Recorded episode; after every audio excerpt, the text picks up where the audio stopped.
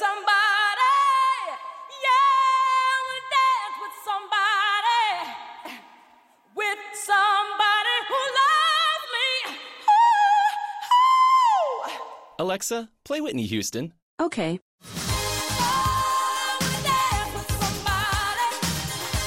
I wanna feel the heat with somebody. With Amazon Music, a voice is all you need. Get access to over 50 million songs. Download the Amazon Music app today. Esto es Mezcum Podcast. En el episodio de hoy vamos a discutir la previa entre el Real Madrid y el Barcelona, el clásico. Mezcum Podcast comienza ahora.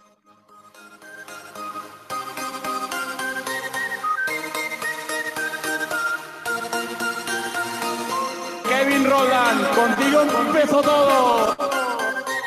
Som el millor club del món, diguin el que diguin.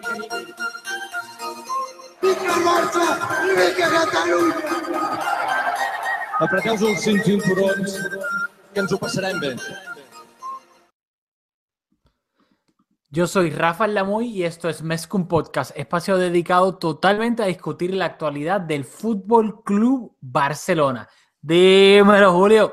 Di- dímelo, Rafa. Semana de clásico. Estoy bien pompeado. Yes, estamos ready, estamos activos, estamos rústicos, estamos exóticos. Mañana me voy para Puerto Rico, así que veré el Ah. clásico. Wow. Lo veré desde la islita del encanto. ¿Qué significa eso? Que el clásico tengo una horita más de sueño porque en Puerto Rico va a ser a las 8 de la mañana, mientras que en Tampa, en Estados Unidos, va a ser a las 7 de la mañana. Así Sí, que yo estoy recordándole a todo el mundo que me encuentro que el juego es temprano porque estoy seguro que mucha gente se va a oversleepy y se lo van a perder. Y mano, yo no sé si te pasa, pero eh, este el clásico está bien tarde en esta primera vuelta. Casi coincide con la Navidad y a mí me encanta. Me siento, esta semana es como de fiesta, viene la Navidad, está el clásico, estoy bien pompeado. Yo pienso que el clásico, en verdad, que ya que lo dice, yo pienso que el clásico siempre debería ser cerca de esta fecha. Porque en septiembre, o sea, y más cuando hay, o sea, ya la temporada obviamente lleva varios partidos, pues para el Madrid no es tan bueno porque para el Madrid, entre comillas, es do or die. Barcelona obviamente tiene bastante cojín, por lo menos en cuanto al, entre ellos y el Madrid se refiere. Pero como que, ¿me entiendes? Le da un poquito más de, de saborearte todo, le da un poquito más build-up, etcétera. Esos clásicos que son en septiembre, octubre, con la temporada apenas empezando, y tú sabes que hay como dos o tres FIFA breaks ese principio de en el comienzo de la temporada, como que interrumpe mucho la liga, y yo pienso que le quita un poco de, de sabor. O sea, el último FIFA break fue que hace casi un mes, tres semanas. Así que hemos venido viendo al Barça y al Madrid constantemente, constantemente, constantemente, y es como que es como una buena carne que la adobaste bien y ahora la vas a cocinar. Sí, estoy de acuerdo. O sea, los dos equipos vienen, ya se están acercando al estado de forma que más o menos van a tener por el resto de la temporada. Así que tirados pisador que tengo un montón de cosas que quiero soltar y hoy vamos a hacer algo que llevo con ganas de hacer por mucho tiempo y es que tenemos eh, algunos amigos nos han escrito, nos han dejado voice messages y los vamos a compartir con ustedes. Me gusta tener otras voces en este espacio. Así que zumba los pisador y vamos a empezar a discutirlo. Bueno, vamos allá. Eh, recuerden que Mezcum Podcast es auspiciado por Conitos Baila Bodeguita en Guaynabo, Puerto Rico, localizado en la avenida San Patricio. Recuerden que ahí este, se pueden dar su cervecita bien fría, pueden ver partidos de fútbol, partidos, partidos del Barça, comerse una pizza bien rica que la venden allá también en forma de conito. Obviamente de ahí sale el nombre Conito Baila Bodeguita. Así que recuerden, Conitos Baila Bodeguita en Guaynabo, Puerto Rico, localizado en la Avenida San Patricio, auspiciador de el mejor podcast de la galaxia y del planeta Tierra, Mezcum Podcast. Boom. Muy bien. Bueno, en este episodio no hay libreto, así que vamos a empezar a disparar de la baqueta. ¿Con qué quieres empezar? Bueno, primero que todo, hay que darle un poquito de contexto en cuanto a, a cómo llegan los dos equipos y las posiciones de cada uno.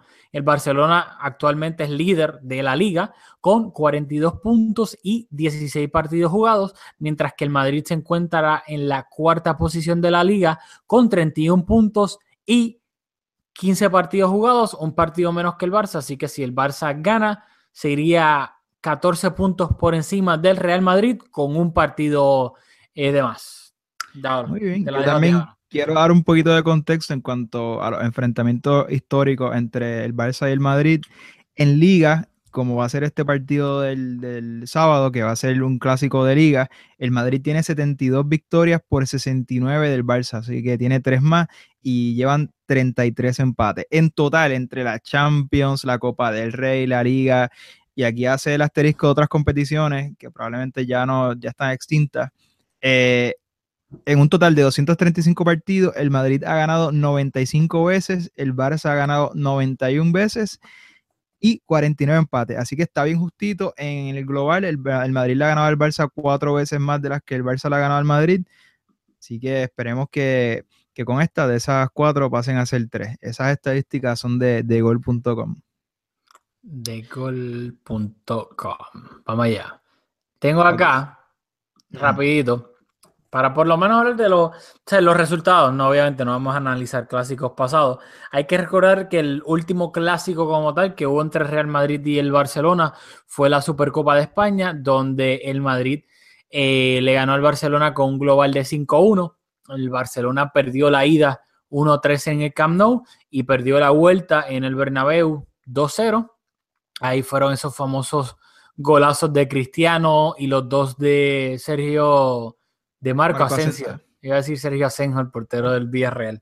Eh, Marco Asensio. Antes de eso fue el clásico en Miami de pretemporada. No sé si lo quieren contar, pero yo lo voy a contar porque ganamos, así que no me importa. El, el Barcelona le ganó al Madrid eh, 3-2 con goles de Messi, Rakitic y Piqué allá en el Hard Rock Cafe Stadium en Miami. Y antes de eso, obviamente, el partidazo de clásico que fue el segundo de la temporada pasada en el Santiago Bernabéu, donde el Barça le ganó al Madrid 3-2 con un gol de Messi en el último minuto para dejar a todos los madridistas llorando con ese auténtico golazo de contra del Barcelona. Bueno, yo probablemente tengo recency bias, pero ese fue el clásico de los clásicos recientes, ese es el más que recuerdo que me lo disfruté. Y recuerdo que con el gol de Messi, yo me pongo medio, medio tonto viendo los clásicos y me pongo a gritar. A mí me gusta ver los clásicos solos en mi casa para poder ser lo ridículo que soy. Y rompí la camisa y empecé a gritar como un loco. Así que me quedo con ese de los clásicos recientes, ese es de los más, probablemente el más que me he disfrutado. ¿Qué clásico tú recuerdas así que quieras destacar? ¿De los recientes o de todos los que he visto? Bueno, de los recientes, yo soy un fanático reciente, yo creo, del 2006, así que Bueno, yo honestamente me, me gustó mucho ese último del Bernabéu, el, el 3-2 que ganamos de liga el año pasado, aunque pues lamentablemente no terminamos ganando la liga, pero porque me volvió yo hasta, cierto punto, sí, uno se emociona por los clásicos, etcétera, pero se estaban volviendo un poco monótonos, como monótonos, como que no había habido nada así, esa chispa en los últimos clásicos etcétera. Y siento que como recuperé entre comillas la infancia de nuevo, de ol- volverme loco por un resultado, disfrutármelo ahí, gritar como un loco. Y recuerdo, estaba en, estaba en Nueva York, viéndola allá en Manhattan. Y, y me puse a gritar como un loco, o sea, no, no lo podía creer, porque dije, olvídate, whatever, vamos a empatar. Como que, que, ah, para colmo estábamos jugando con un jugador de más. O sea, el Madrid estaba jugando con 10 jugadores y nos habían empatado el juego con un gol de James. Y yo dije, como que tú estás en serio. Nosotros Sí. tenemos 11 y estos zánganos nos van a empatar con 10. O sea, loco, por Dios. sí, estoy de acuerdo, yo, yo creo que yo sentí lo mismo. Ok, seguimos. Próximo punto a destacar antes de comenzar con quizás el análisis y algunas predicciones. Eh, primero que todo, yo lo que quiero decir es que lo vamos a escuchar después uno de los análisis de nuestros amigos, que el Barcelona tiene que ser inteligente en este clásico. La presión la tiene el Madrid. O sea, los que van a salir Ok, pero co- antes, déjame ah. interrumpir un poco. Ok. ¿Quieres guardar el análisis para seguir dando contexto y, y filler antes, para entonces luego entrar en el Miren Potatoes de, de, del Sí, sí, análisis? solamente quería decir por encimita, obviamente no voy a, a ir mucho en detalle, simplemente que el Barcelona debe de aprovechar que el Real Madrid es el que está obligado a ganar en, el, en este clásico del sábado. Yo creo que eso es- va a ser determinante en el contexto, como bien pu- expusiste la tabla de posición al principio, eso yo creo que va a determinar el approach que va a tomar cada entrenador a, a este partido. Yo tengo unas estadísticas, me puse a buscar estadísticas de, eh, de las grandes ligas de Europa, eh, cómo se posiciona el Barça del Madrid en diferentes estadísticas particulares. Y revisando y haciendo un poco de investigación, investigación es una palabra bien generosa, dando un par de clics, eh, me di cuenta que esto es un partidazo porque en casi todas las, las estadísticas ofensivas importantes de tiros al arco, de posición, de pases acertados, el Barça y el Madrid están en el top 10 de, de las grandes ligas y es como que oh, tenemos estos dos equipazos en la liga que van a jugar eh, y los dos están en un buen momento. Así que estoy bien, bien, bien pompeado para este partido. Me gusta, me. Y aquí, aquí va la primera. El Real Madrid es el segundo equipo de todas las ligas de Europa con más tiros al arco por partido. Tiran 19.1 veces al arco por partido, mientras que el Barça tira 15.8. Hay una, una diferencia de cuatro, casi cuatro tiros, un poquito menos de cuatro tiros por partido, que quizá es importante. El Barça es el- está en la posición número 15. Ahora, que yo creo que más importante, de eso, eh, tiro entre los tres palos, o sea, tiro on target, están casi empate, 7.1 del Barça por partido, 7 del Madrid, tercero y quinto respectivamente en toda Europa. Así que son dos equipos con mucho, mucho, mucho poder ofensivo. Y esperamos que, ¿verdad? Que yo espero que el Madrid no note ni una sola vez, pero for the sake of entertainment, que los dos, o sea, que hagamos un partido bonito ofensivo. Sí, no, yo creo que el Madrid, entre comillas, le ha perdido el respeto al Barcelona, así que yo espero un Madrid que salga a atacar completamente al Barcelona desde, desde el pitido de, del árbitro, así que creo que Por, Por- esa, por esa línea, Ah. eh, algo importante, ¿verdad? Quizás el número no parece tan, tan importante la diferencia, la estadística que, te voy a decir ahora, pero sí el eye test me dice que el Madrid es un equipo que pone mucha, mucha presión a la defensa rival.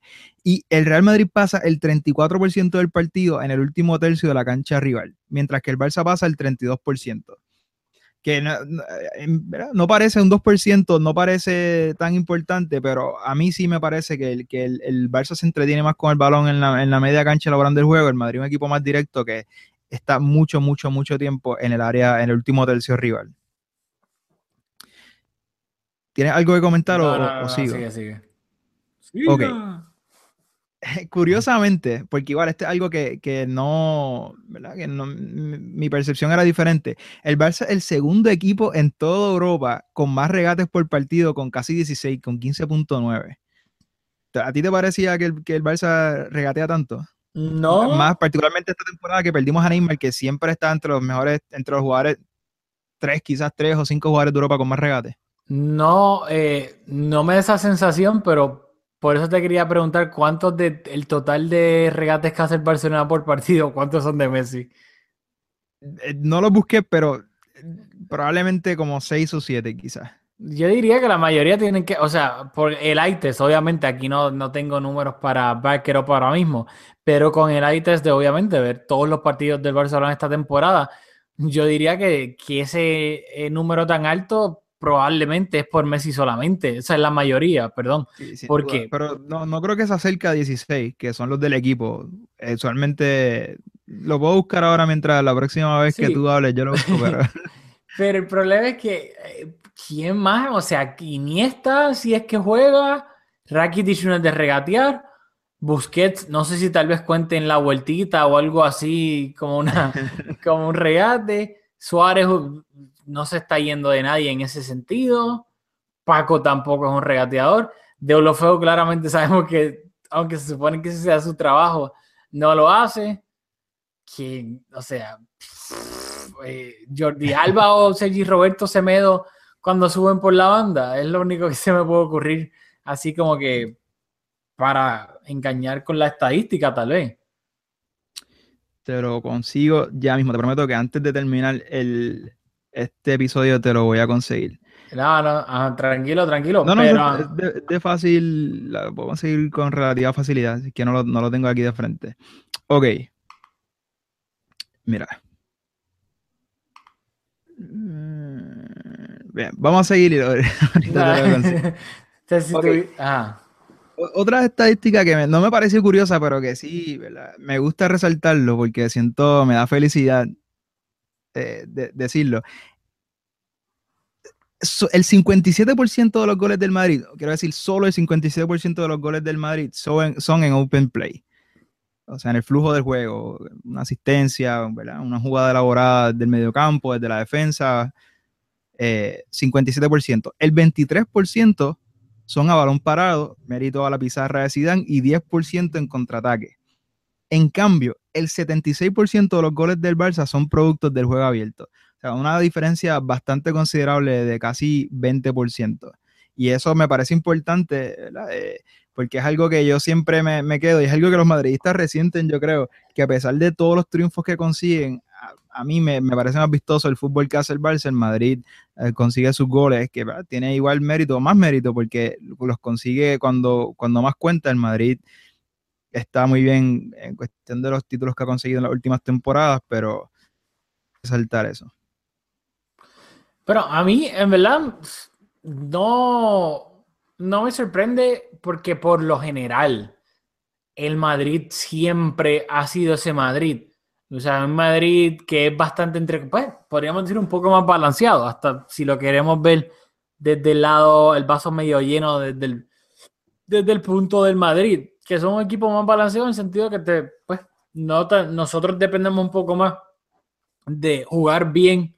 O sea, si nosotros, si el Barça no juega bien, pues claramente se le complica un poco porque no es un equipo que ahora mismo para colmo sin Neymar que se fue y sin Dembélé todavía, a la contra es algo pues que no tiene tanta velocidad al contraataque y a balón parado tampoco es que tiene un especialista como tal porque que uno podría decir quién es el especialista y Piqué, tal Piqué, el, o sea, el mejor cabeceador que tiene en Barcelona en, en jugadas a balón parado comparado con el Madrid, que tiene, o sea, tantas armas, Barán, Ramos, eh, eh, Cristiano. Cristiano, eh, Bale, si juega, hasta el mismo Benzema, o sea, que... de acuerdo. pues- Ah, me cayó el teléfono. Ok, te conseguí la estadística, la estadística de los, de los dribbles por game. Eh, no estaba muy lejos. Messi hace casi 6, 5.6 por partido. Luego le sigue Sergi Roberto con 1.8, vamos a decir 2 casi por partido. Iniesta, que no nos debe sorprender, está tercero. Casi igual que Sergi Roberto, hacen casi los mismos, 1.7 por partido. Luego le sigue Semedo con 1.3, Luis Suárez 1.2 y Paulinho 1.1. Y de ahí por abajo siguen ¿La puedes No, repetir de nuevo por si alguien se lo perdió? Porque Messi. está curioso. 5.6, Sergi Roberto 1.8, Iniesta 1.7, Semedo 1.3, Luis Suárez 1.2 y Paulinho 1.1. Y los que le siguen, Denis Suárez 0.9 y ahí los que le siguen bajan considerablemente. Ve, no me. Por lo menos la pegué un poquito con, con los laterales. Pensé que Jordi tal vez tenía, estaba ahí también, pero Semedo y, Sergi Roberto, que están ahí entre el top 5 de, de más regateadores, que tenía que ser algo así, porque a simple vista, en cuanto a los delanteros se refiere, no. en cuanto al test, no había visto tantos regates que no fuesen, si no, fue- si no son de Messi. Así que me sorprendió bastante pues la, la cantidad total. Estoy de acuerdo. Eso a mí me, sorprendió también. Así que, ¿quieres pasar a, a soltar la- las impresiones de la gente que nos envió? Vamos allá, vamos allá, vamos allá. Tíralas, que tú eres que las tienes. Tira sin Vamos miedo. a hacerlo. ok, aquí va la primera. No sé en qué orden están, no sé quiénes son, así que las comentamos mientras las vamos compartiendo. Eh, nosotros tuiteamos bastante tarde, casi a, a la hora de grabar, así que por eso no van a escuchar mucha diversidad en términos geográficos. Yo creo que la mayoría de las personas que nos escuchan están fuera de Puerto Rico, pero hacemos la salvedad que todas las personas que van a escuchar aquí son boricuas y, y todos son amigos nuestros. así que ahí va el primero. Los blancos están entrando en forma y el sábado demostrarán que todavía queda mucha liga. Hasta el final. Vamos Real. Ahí tenemos un fanático entregado del Madrid. Un saludo a Luis y gracias por enviarnos eso. Vamos a ver el próximo. Yo digo que el juego acaba 2 a 2. eh, gol de Messi y de Paulinho y de Isco y Ronaldo. Eh, el Barça está entrando mejor en forma que el Madrid, pero el juego es en el Bernabéu y el Madrid va a sacar cojones. Ah, aquí, Falta el pitito. ¿Qué, qué sabes de, de Bale? Si, ¿Cómo está físicamente? Out, time out. Solamente quiero decir que solamente escuchando ese voice message de Gorky, me lo imagino tirado para atrás en el sofá con los dos perros encima de él, así, grabándolo. Oye, Este, ajá. No sé si Golgi eh, confía en que Isco va a ser el hombre o, o- ¿verdad? No, No, sé es que cuándo. yo creo que Ba- Bale va a estar disponible, pero yo no creo que Bale vaya a empezar de, obviamente, de inicio. valga, O, o como el partido ante el Sevilla, que salió Lucas Vázquez y Asensio. Eh, pero nada, Golgis piensa que va a empezar Isco. Eso yo tengo algunos comentarios sobre eso ahorita, así que vamos a ver. Yo creo que yo coincido con Golgis. Bueno, yo no estoy muy al tanto de cuál va a ser la formación, ni quiénes van a jugar, ni nada en el Madrid, pero por lo menos del Barça, yo creo que las claves ahí son cómo va a jugar Vermaelen y cómo juega Paulinho, que pues ha demostrado, pero obviamente pues nunca, nu- nu- nunca en este, en este escenario. Yo creo puede que se acabe empate, pero como siempre voy a los míos, me voy a tirar, me voy a arriesgar a un 3-1.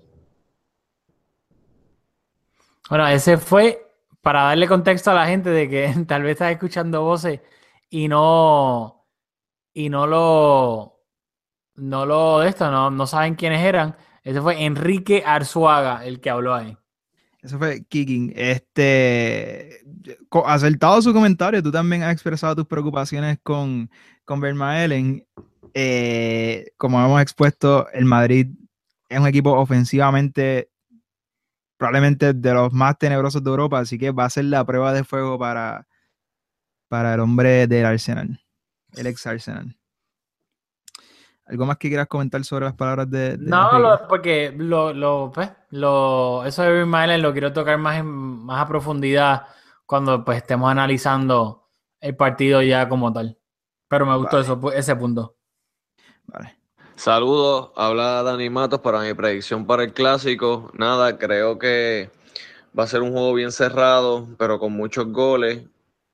Mi predicción es un 2-2, pero la voy, a, la voy a cambiar y modificar porque de verdad el Madrid necesita una victoria. Así que voy a, mi predicción va a ser un 3-2 a favor del Madrid. Va a depender mucho de cómo venga Cristiano, que ha estado supuestamente con molestias en las prácticas pero Luquita viene, ha venido jugando muy bien, el Madrid viene con buen momento del Mundialito y, y del final de los últimos juegos de liga, especialmente el 5-0 al Sevilla. Y estamos en el Santiago Bernabéu, tenemos que ganar, así que creo que, que un juego con muchos goles, peleado, pero que al final vamos a ir con la victoria y encaminarnos de nuevo a la pelea de la liga. Gracias. Este, ¿Qué tipo de decente, ah? No, no, súper decente y, y súper elocuente. Este, y me gusta que se mojó y le, le- le puso dedicación a, a su análisis. ¿Qué te parece? Sí, no, qué, qué bueno que Dani Matos, eh, fan del Real Madrid, le puso dedicación este, a su análisis, ya que hay otros madridistas que ni siquiera se inmutaron en dar el análisis, porque que estaban cansados, no voy a mencionar el nombre, Gerardo Wasp, pero, pero no me Un gustó. fallo, pero um, ya. O sea, yo creo que Dani hace un punto importante en que, igual lo, lo- tú creo que también lo dijiste ahorita, lo del contexto. El Madrid está en su estadio, eh, está atrás en la liga, o sea que deben de tener la presión, el incentivo más grande para buscar los tres puntos lo debe tener el Madrid. Así que si como Dani anticipa que va a ser un juego disputado que, que podría terminar en 2-2, ese extra, ¿verdad? esa extra motivación, porque realmente el Madrid lo necesita, pues puede ser definitivo. Ay, Dios mío, disculpen, pero es que llevo, llevo un día un poquito largo. No, eh, por eso mismo eh, tengo que darle crédito a Dani, o sea, de donde yo saqué eso, y obviamente pues estoy totalmente de acuerdo y me hace sentido, fue cuando escuché el voice message de él ahorita en la reunión de preproducción que tuvimos. Así que creo que eso es otro punto clave de, este clásico. Las urgencias o la falta o la falta de urgencia de, de ambos equipos. O sea, claramente el Madrid, es, entre comillas, está desesperado. Así que veremos si eso va a afectar su planteamiento táctico, o la mejor dicho, la ejecución de ese planteamiento táctico desde el comienzo del partido. Muy bien. Eh, ok, yo creo que ahora ya debemos de empezar a nosotros dar nuestra opinión, nos debemos de mojar y, y dar, ¿verdad? Anal- analizar lo que lo anticipamos que va a pasar en eh, el, el sábado. ¿Quieres empezar tú o, o me quieres ceder la palabra? Bueno, te voy a hacer yo una pregunta. Vamos a ver. Ya que estamos aquí analizando, ¿cuál tú crees que va a ser el, el 11 del Barcelona? El 11 del Barcelona. Bueno, pues la defensa está bastante condicionada en cuanto a los centrales. Eh, no, no hay mucho para escoger. Y aquí hago el paréntesis para, para comentar lo que me enviaste durante el día, que eh, Macherano parece que va a cobrar una millonada en China. Así que ya eso lo discutimos bastante en el último episodio, pero la defensa condicionada por, por las lesiones, las bajas eh, y la salida. Eh, lateral izquierdo, Jordi Alba no, no tiene competencia. En el lateral derecho va a ser una de las más importantes porque igual se puede decidir Valverde por uno de los dos o puede Valverde entonces decidir hacer eh, jugar con cuatro mediocampistas, igual con Sergio Roberto de carrilero y jugar con Semedo. Así que yo creo que esa va a ser, si va a haber sorpresa en la alineación del Barça, va a ser por ahí. Eh, yo te voy a decir mi opinión ahora, simplemente quiero exponer lo, ¿verdad? lo, lo- que todas las posibilidades. En el medio campo, pues Busquets indiscutible, no jugó el partido anterior para. Porque estaba en riesgo de, de perderse este partido por acumulación de tarjetas. Eh, Bu- Busquets va, definitivamente va a estar. Iniesta también, con el momento que, que lleva Iniesta esta temporada, va a estar. Rakitic, no dudo que esté también.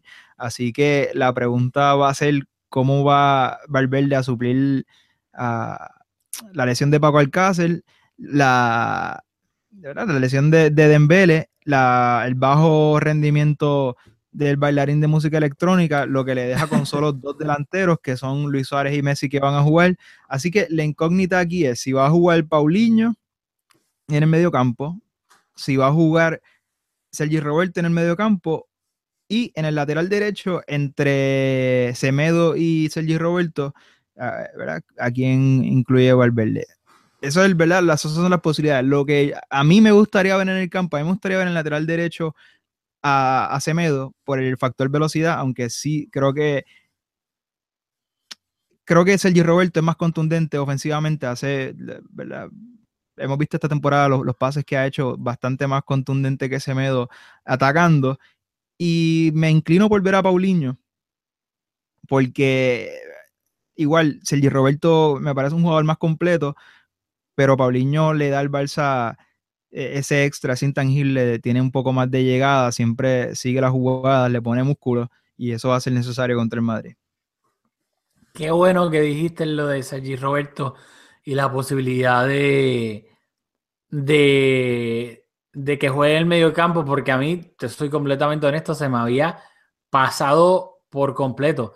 Yo estaba pensando en que va a jugar Paulinho, va, Paulinho iba a ser ese cuarto mediocampista y, y Sergi Roberto iba a jugar de lateral derecho por cómo venía pues alineando Valverde, pero ahora que lo mencionas, para mí hace total sentido de que Semedo juegue de lateral derecho por la velocidad, esa capacidad que tiene de después de, de recuperar espacio o su propio error con errores, con esa velocidad que tiene, también pues obviamente ayudando a Piqué, que todos sabemos que no es el, el defensa más rápido del mundo, y Sergi Roberto que con ese despliegue físico que tiene, puede ser ese cuarto mediocampista que esté en todos lados, ayudando en el sector izquierdo, en el sector derecho, incomodando la salida de balón de, del Real Madrid, etcétera, y cuando Sergi Roberto eventualmente se canse, que ya pues obviamente no esté eh, dando tantos res resultados porque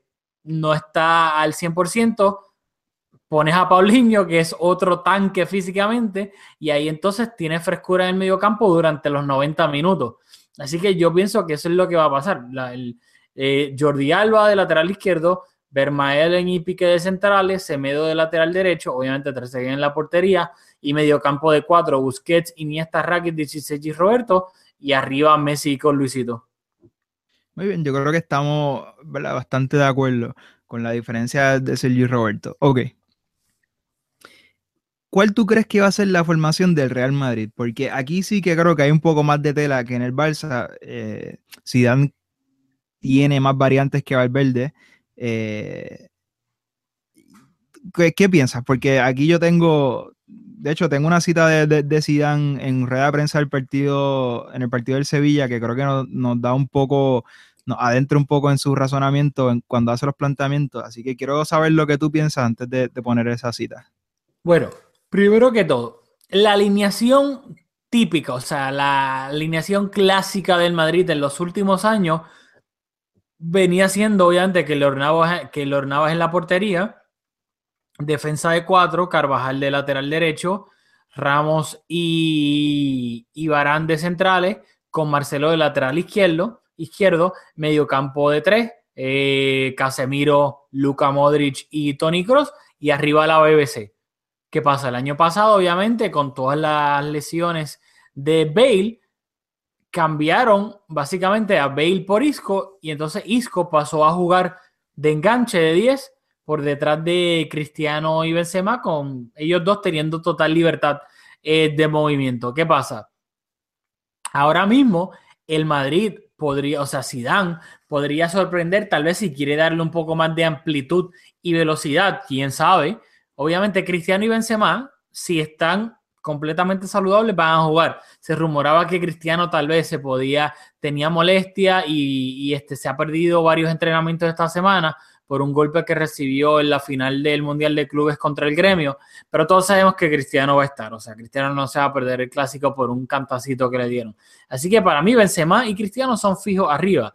Casemiro, Modric y Tony Cross también son fijos en el mediocampo. Todo eh, para mí revuelve sobre si va a jugar Bale, va a jugar Isco o quién sabe si Zidane sorprenda y ponga a Lucas Vázquez o a, o a Marco Asensio. Para mí, eso es esa, solamente lo que va a variar en el Real Madrid es una posición. O sea, va a jugar el mediocampo de tres con Isco de enganche y tu. Cristiano y, y, y Benzema arriba de, de los dos delanteros con total libertad de movimiento. Si no juega Isco, yo lo que pensaría, por ejemplo, Lucas Vázquez o un Asensio jugarían por la banda derecha mientras que Cristiano, en teoría, jugaría por la banda izquierda. Todos sabemos que Cristiano, pues, en, en, según la alineación empieza por la banda izquierda, pero ya casi nunca está ahí. Ese carril le pertenece a Marcelo y Cristiano está pescando, velando Guira en, dentro del área, así que sería Cristiano un poco asimétrico hasta cierto punto, Y- Cristiano y... Tú descartas por completo la formación que, que usó Zidane ante el Sevilla, que en 45 minutos alcanzó, lograron anotar 5 goles con un 4-4-2, prescindiendo de Isco, como planteas que puede ser, con Benzema y, Ronaldo en la delantera, y Lucas Vázquez o, eh, o Bale por derecha, con Asensio por la izquierda, y solo dos mediocampistas, Cross y Modric, eh, de medio centro. Descartas completamente Yo, esa yo lo descarto porque yo creo que Zidane no es estúpido. Y Zidane sabe que obviamente el Barça mínimo va a tener tres mediocampistas. Zidane se tiene, si nosotros, que claramente no somos genios tácticos ni nos pagan millones para, para esto, si nosotros estamos previniendo de que probablemente el Barça, para mí casi seguro, va a jugar con cuatro mediocampistas, ya sea el cuarto Paulinho o Sergi Roberto, y además también sabemos la tendencia que tiene Messi de bajar al mediocampo. El Barcelona en muchas partes del partido puede tener hasta cinco mediocampistas. Así que yo pienso que sería suicida de parte de Zidane y él mismo lo sabe si juega con ese 4-4-2 básicamente flat con solamente Modric y Cross en el medio del campo, que de por sí tampoco son los jugadores más defensivos del mundo. Yo creo que eso sería suicidio contra, contra los posibles cinco mediocampistas de Barcelona. Estoy, estoy completamente de acuerdo. Sin embargo, como acabamos de exponer y como Dani también expuso, el Madrid tiene urgencia de anotar y nada, podría ser que, que a Benzema, que a, que a Zidane, que no, que lo caracteriza ser un tipo bastante even keel, tener la tentación de yo anoté cinco goles con esta formación, puede ser que me atreva. A, a ponerla nuevamente en un partido donde necesito conseguir los tres puntos y reducir la distancia con mi rival directo, que yo creo que aunque están cuartos en liga, pues el, el, Barça es la referencia, el, equipo hay que restarle los puntos. Vamos a ver, eh, eh, es una cita bastante larga, pero a pregunta de, de, Sid Lowe, que yo no sé si lo he mencionado aquí, pero para mí es el reportero de la liga el más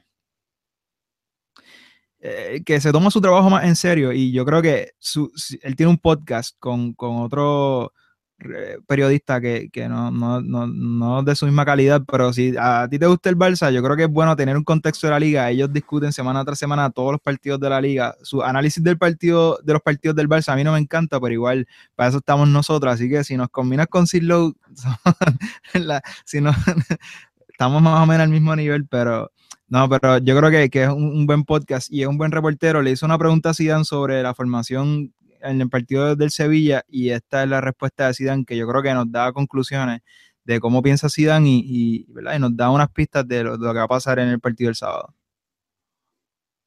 iban eh, condicionado por cómo juega el Sevilla. No sé si habías previsto ese estilo de juego eh, del, del rival también. Sí, porque, por ejemplo, cuando mira, nosotros jugamos, jugamos hoy en 4-4-2, eh, yo sé que el Sevilla en, en los jugadores, sus jugadores, los laterales, los extremos son, son, son muy buenos, juegan muy arriba y había que, había que pensar y, tapar un poco, poco a, a los extremos y a los laterales. Yo creo que lo estuvimos haciendo muy bien hemos tenido un poco de dificultad porque luego te quitas un jugador en el medio, había Tony y, y, Luca contra tres de ellos, por eso que llegaron dos o tres veces, pero era normal, era la, opción nuestra y, yo creo que lo hicimos muy bien luego en contraataque, eh, jugando con, con Marco y, Lucas con mucha velocidad, mucha velocidad, perdón, y al final conseguimos un, un, buen resultado. Yo creo que interpretamos muy bien, eh, muy bien el partido contra hoy, bueno, jugando 4-4-2. Bueno, yo creo que al final Zidane hace la salvedad de que hoy, o sea que, y también eh, te da la razón, aquí sé de que jugaron en desventaja en el medio campo. Eh, va a sonar medio tonto diciendo esto, pero, pero yo estuve en ese partido y para mí, por 25 minutos, el mejor jugador del partido fue Ever Banega, que estaba completamente dándole un baile a Kroos y a Modric, así que coincido contigo en que si no es tonto, no va a jugar con inferioridad en el medio campo. Eh, a la misma vez, él hace énfasis en que jugaron con dos extremos para, poner, para poder contener un poco los extremos del Sevilla, que son mejores que los que tenemos, porque nosotros no tenemos ninguno, y encima los laterales, que para nosotros están en un buen momento, particularmente Jordi Alba, así que eso puede ser un factor que, que lo incline a Zidane a poner ¿verdad? dos extremos con recorrido, como lo serían Lucas Vázquez y Asensio, pero coincido contigo en que yo creo que va a volver el Zidane al 4-3-3. Sí, o sea, qué bueno que mencionaste eso porque esa era la otra razón por la cual yo pienso que no va a jugar con ese 4-4-2, los cuatro mediocampistas flat, así planos en el medio, porque una de las explicaciones que dio Zidane a Díaz Low fue que eh, hizo eso para también contener este, a los extremos del Sevilla. Y pues el Barcelona ahora mismo jugamos sin extremos porque Neymar se fue, Messi no juega de extremo ya y Dembélé tampoco, tampoco ha vuelto todavía. Y el único extremo que tenemos como tal es el bailarín de música electrónica. Por ende, yo que si dan por ahí sabe que no va a tener probablemente casi ningún tipo de peligro, so no creo que pierda dos jugadores en ese sector del campo y arriesgue perder el control del partido en el, pues en el centro, en el medio campo, en el centro del campo. Y yo creo que eso es otra cosa que lo quiero usar como puente para la estra las estrategias de, de, cada uno. Yo pienso que por eso es que Valverde me inclinó un poco más, ya que lo mencionaste, por Sergi Roberto antes que Paulinho, porque Sergi Roberto es mejor técnicamente que Paulinho, por ende, en esos toques cortos entre Iniesta, Rakitic, Messi y Busquets, pueden mantener más la posesión del balón que si está Paulinho, que todos sabemos que Paulinho, pues uno, técnicamente no es el mejor jugador del mundo, ni nada por el estilo, y también un jugador que tal vez a veces, muchas veces se esconde de la elaboración del juego, porque él sabe que eso no es su fuerte. Entonces, el Barcelona, para mí, esa va a ser la estrategia de Valverde. Tratar de controlar el partido a través de la superioridad numérica en el medio campo. ¿Qué significa eso? Que tal vez el partido no sea tan vistoso desde el punto de vista del Barcelona, porque no, yo no veo un Barcelona yéndose a la contra una y otra vez, una y otra vez, una y otra vez, sino que va a tratar de poco a cocinar la carne lentamente a través de la elaboración del juego. Sí, y también eso va a depender, también eso va a depender de las circunstancias del partido. Si el Madrid, eso que tú dices tiene sentido si el Madrid le cuesta anotar y siguen pasando los minutos y el Madrid no anota. Pero si el Madrid anota, al Barça ah, no, no, vale, que, que, el empate le vale también, así que van entonces a buscar igualar el partido. Así que las circunstancias del partido van a ser determinantes en cuanto a esa elaboración larga, esas jugadas largas que, que tú planteas que pueden ocurrir. Y en cuanto a Sergi Roberto, pues dada como el, dado el contexto que hemos dado y, y, dado el temple de Valverde, que es un poco más tipo más medido, podemos anticipar que quizás va a salir Sergi Roberto. A, a mí me gustaría ver más a Paulinho, yo soy más partidario de, de, de usar tus mejores armas, tu, tu fútbol más ofensivo y, así el dios del fútbol te, te, te da la recompensa de, de, los buenos resultados cuando los técnicos se atreven. ¿Algo más que quiera añadir antes de, de dar nuestras impresiones finales? Tenemos que, que dar nuestras predicciones. Eh, no, no, yo quería rápido mencionar eso de Paulinho y Rakitic. Yo, ya tú te mojaste, tú dices que tú prefieres ver a Paulinho, eh, perdón, Sergi Roberto, dije Rakitic. Eh, yo preferiría a Sergi Roberto en ese lugar de, cuarto mediocampista, porque yo siempre lo he dicho aquí. Sergi Roberto para mí no tiene el calibre como tal, como, como, tar, como tal, para ser ese mediocampista eh, que lidere valga la redundancia, el mediocampo del Barcelona en un partido de esta magnitud, ya sea como un Xavi en sus mejores tiempos o un, Iniesta en sus mejores tiempos. Pero sí, yo soy partidario de que Sergio Roberto como cuarto central, como cuarto mediocampista, que él no tiene, entre comillas, ningún peso ni responsabilidad de ofensiva, simplemente de ayudar a los otros mediocampistas y a Messi. Yo creo que ahí Sergio Roberto sí puede lucir bastante y en especial teniendo en cuenta que el Barcelona en el mediocampo y en la delantera no va a tener tanta velocidad. Si algo sabemos de Sergi Roberto es su potencia física y ese despliegue físico que tiene de, esas arrancadas que tiene con el balón eh, pegado a sus pies y creo que entonces le podría brindar al Barcelona esa, ese entre comillas outlet veloz que le falta en estos momentos sin Dembele. Y la inteligencia, yo no, no sé si lo dije, pero yo me inclino porque yo, dije que yo pensaba que iba a ser Zidane en cuanto a la alineación, si dije que, iban a volver al, al 4-3-3. Eh, con una, una, formación similar a la ida de la, de la Supercopa, donde jugó Cross, Casemiro y Kovacic, porque Modric eh, no estaba disponible para ese partido, así que en ese caso jugaría, en este caso jugaría Cross, Modric y Casemiro Kovacic de, depende por quién se incline Zidane, Isco de enganche y Benzema y Ronaldo en la delantera. Así que yo creo que por ahí van los tiros. Eh, yo creo, eh, el Barça le ha costado, eh, mi memoria a corto plazo, como sabes, eh, me falla, pero el Barça ha tenido partidos fuera de casa esta temporada donde nos ha costado, hemos tenido que, que no recuerdo en qué partido fue, a lo mejor tú me lo puedes decir, que, que estuvimos hasta perdiendo tiempo al final para, para, para aguantar el resultado. No hemos sido el equipo más contundente. No creo que vayamos al Bernabéu a dar un golpe contundente de, de, quedarnos con la liga. No, no digo que, el equipo no tiene la motivación de hacerlo. Al verde, yo creo que como viene jugando el equipo, junto con, con la personalidad de Valverde, lo que nos ha demostrado eh, creo que, me inclino por un empate. Que, creo que me inclino por un empate. Esa es mi decisión final.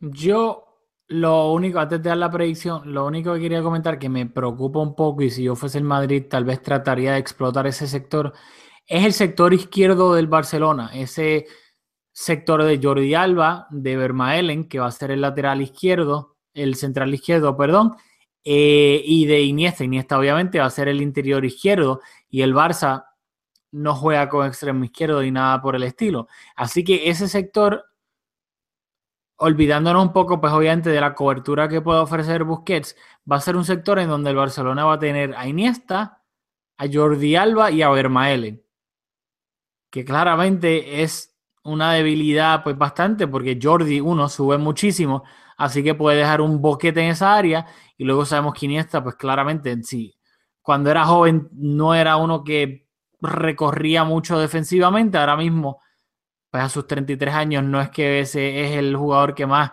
recorre y pues Vermaelen que sabemos que es una caja de Pandora por abrir. Así que yo creo que en verdad a mí me huele que ese va a ser el, el sector donde el Madrid va a tratar de, de atacar o de juntar más jugadores por esa área. Dicho eso, Antes de que, antes de que, de que expongas tu, tu, tu predicción, me me siento irresponsable, quiero elaborar un poco más el porqué del empate. Mientras, para mí, mientras Messi está en el campo, el Barça siempre tiene la posibilidad de anotar. ¿verdad? Y, y- y Messi está, está jugando muy bien, así que creo que el Barça va, va a anotar. Mientras, mientras Sergio Ramos sea central del Real Madrid, el Barça tiene oportunidades de anotar. Así que, disculpa, anticipo que el Barça va a tener sus oportunidades. Pero como tú acabas de, de- de- de decir también, el, el- el sector izquierdo del Barça, el sector derecho, quiero decir, ¿sí? cuando ataquen por la banda de Jordi Alba, van a tener sus posibilidades. Vermaelen va, va, ¿verdad? va a tener su prueba de fuego, así que estoy seguro también que el Madrid, con las armas ofensivas que tienen, van a anotar. Y por eso ¿verdad? veo posibilidades para los dos equipos de anotar, así que por eso es que me inclino por el empate. Yo, eh, antes de dar el resultado, lo único que, que espero y ruego es que, por lo menos del lado del Barcelona, en verdad del Madrid no me importa, no, no puedo ser hipócrita, que eh, nosotros no, no veamos ninguna tarjeta roja o un penal estúpido, que pues obviamente ya ponga condición el partido. Eh, de Real Madrid obviamente no me importaría, pero sabemos que mientras Sergio Ramos esté jugando, eso es una tarjeta ropa, roja waiting to happen en cualquier momento.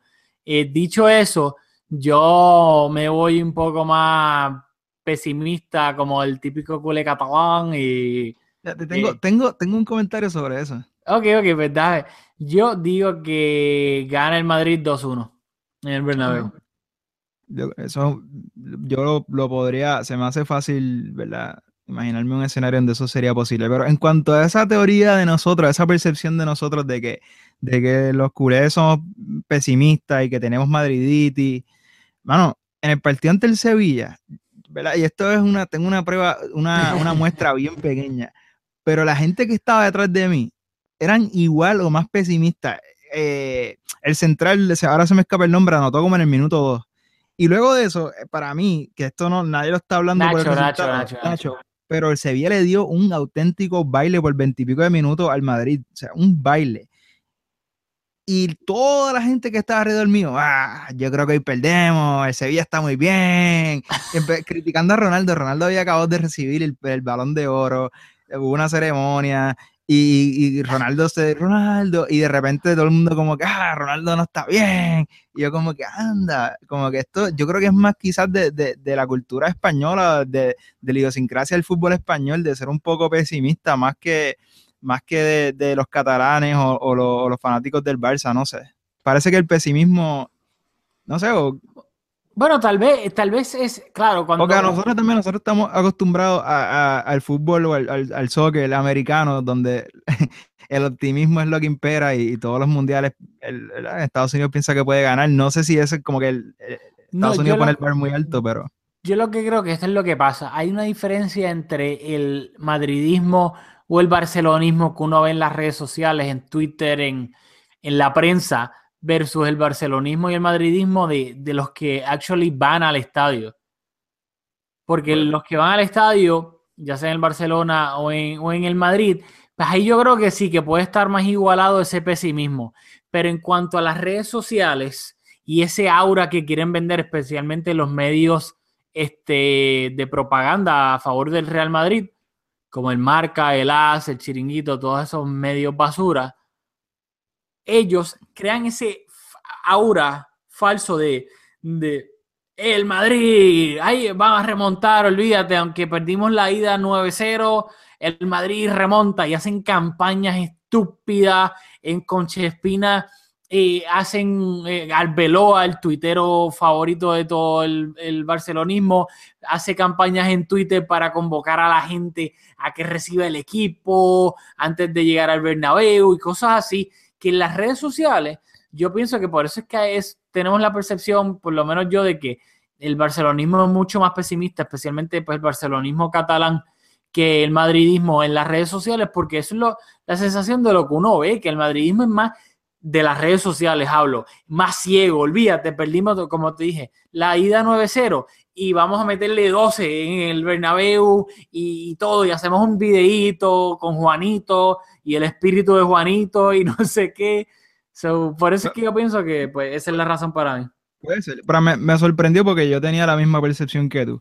El último comentario que quiero hacer es que este partido va a ser en el Bernabéu y yo creo, nosotros hemos hablado aquí antes de la, de la Supercopa de España, que el home court advantage en un clásico que no tenía mucho, mucho impacto porque estos dos equipos se conocen, juegan las selecciones, muchos se conocen de la selección y ya todos los clásicos recientes que han estado bastante competitivos, pues hace que no sea, no sorprenda a ningún jugador.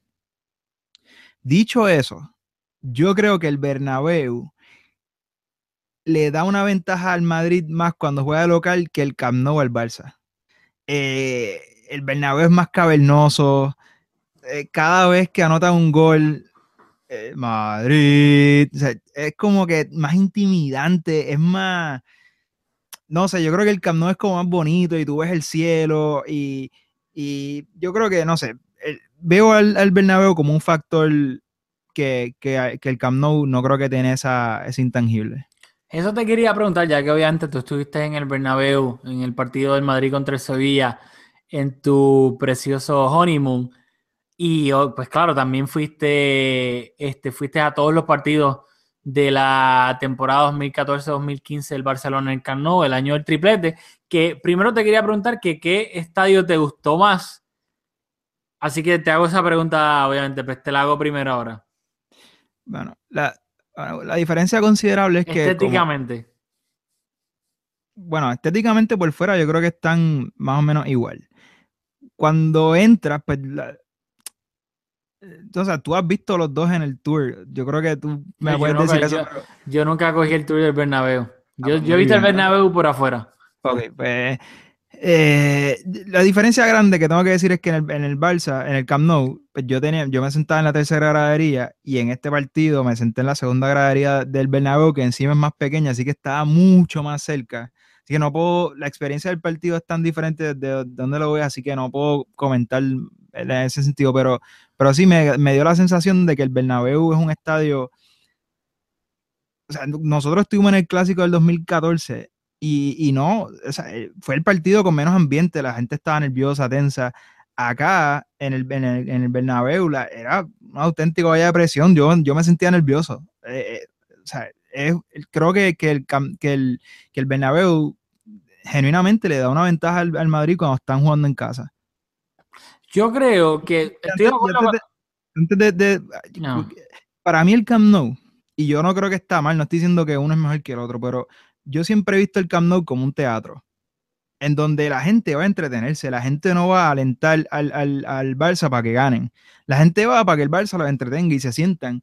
Y cuando Iniesta hace algo espectacular, pues lo aplauden. Y cuando Messi hace un regate, Messi, Messi, pero mientras tanto la gente está a la expectativa de que el equipo lo entretenga. Yo creo que quizás en el Bernabéu, pues la gente va más, hay como más reciprocidad con el equipo, es entretenme, pero te voy a apoyar.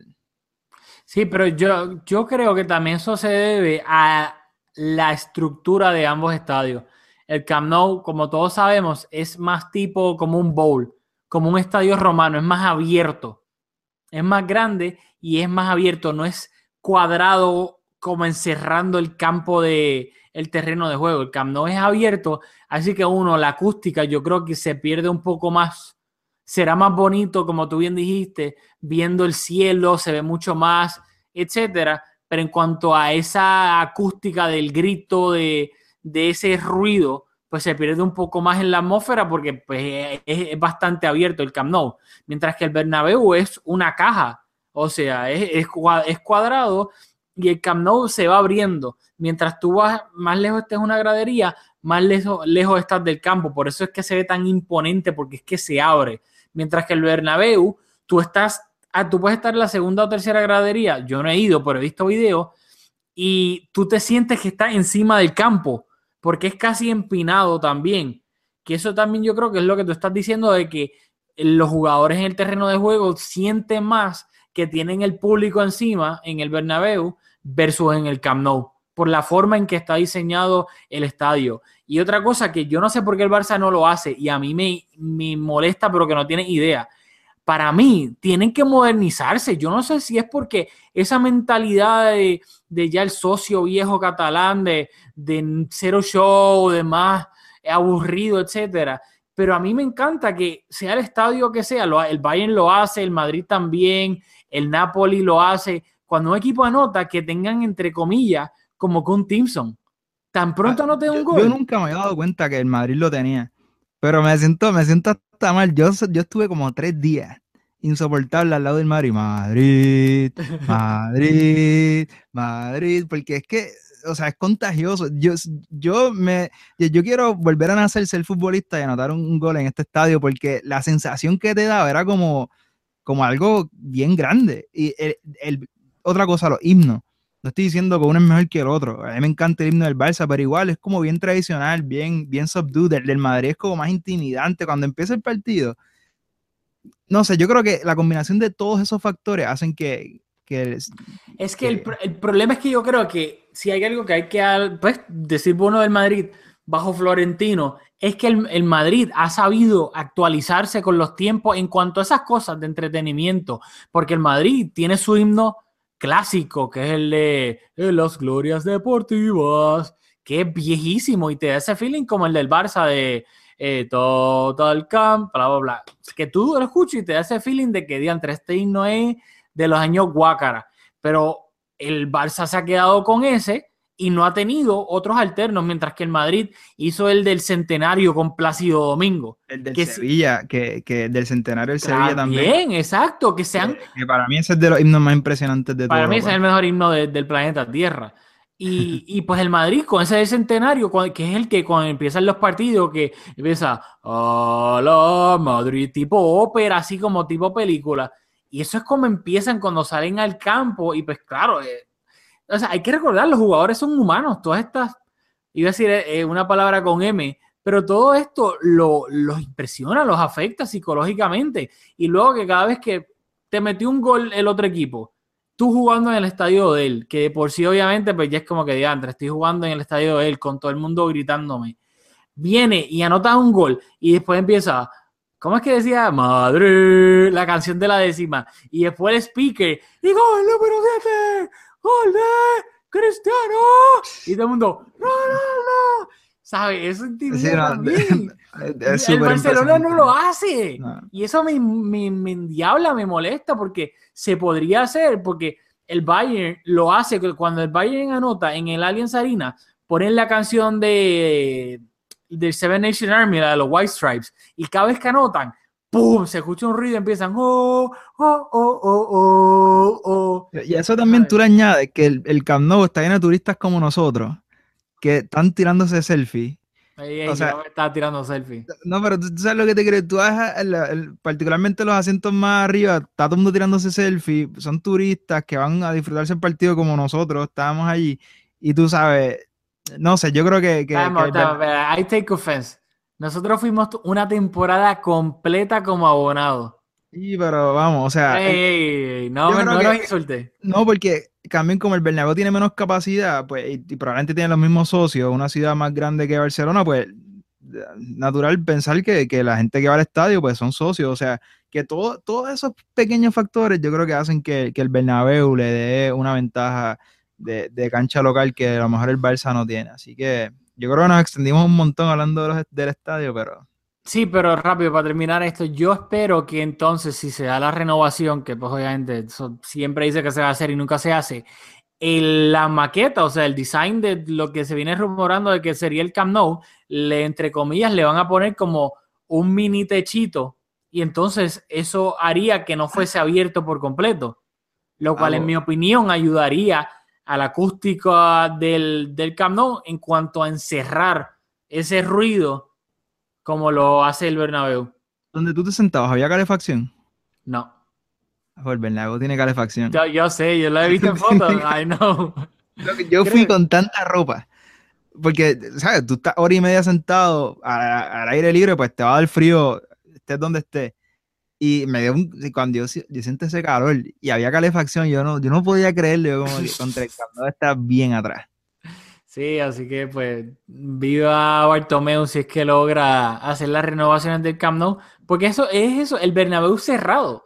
El Bernabéu es una caja cerrada. El Camp Nou, para bien o para mal, estéticamente es mucho más bonito en eso, es abierto, tipo estadio romano, pero pues lacks ese como que ese rugir y que se quede todo ese ruido ahí en el, en el campo, así que pues esperemos que con las renovaciones eso, eso mejore. Dicho eso, ya como bien dijiste, creo que nos extendimos bastante en análisis de todo, etcétera. Así que nada, vamos a irnos despidiendo. Yo en, en menos de 12 horas eh, tengo que coger un vuelo para Puerto Rico, ver el clásico allá. Vamos a hacer el podcast con todos los análisis y todo lo que ocurra del partido el sábado o el domingo. Trataremos de que sea el sábado. Si no, pues el domingo lo hacemos sin falta. Así que nada, estén pendientes a nuestras redes sociales. Recuerden que en Facebook y en Twitter nos pueden seguir bajo at Podcast. Eh, nuestras eh, cuentas personales en Twitter. A Julio lo pueden seguir en at Borras Julio, a mí en at Aldamuy con dos Y al final, Aldamuy. Así que también, por favor, recuerden, siempre os les decimos todos los episodios, que por favor en iTunes nos dejen un review de cinco estrellas, porque eso ayuda a que el podcast le salga a más personas en el feed que tal vez le gusta el fútbol y el Barcelona en español, o sea, un podcast de fútbol y sobre el Barcelona en español, pero no saben de que existe uno como nosotros. Así que pues eso hace pues que le podamos llegar a más personas y de eso se trata todo esto, poder compartir con todos ustedes eh, lo que nos apasiona, que es el Barcelona. eh, y pues mientras más seamos, mejor todavía. Así que nada, ya nos extendimos demasiado, así que me voy despidiendo y nos vemos después del clásico entre el Barcelona y el Real Madrid.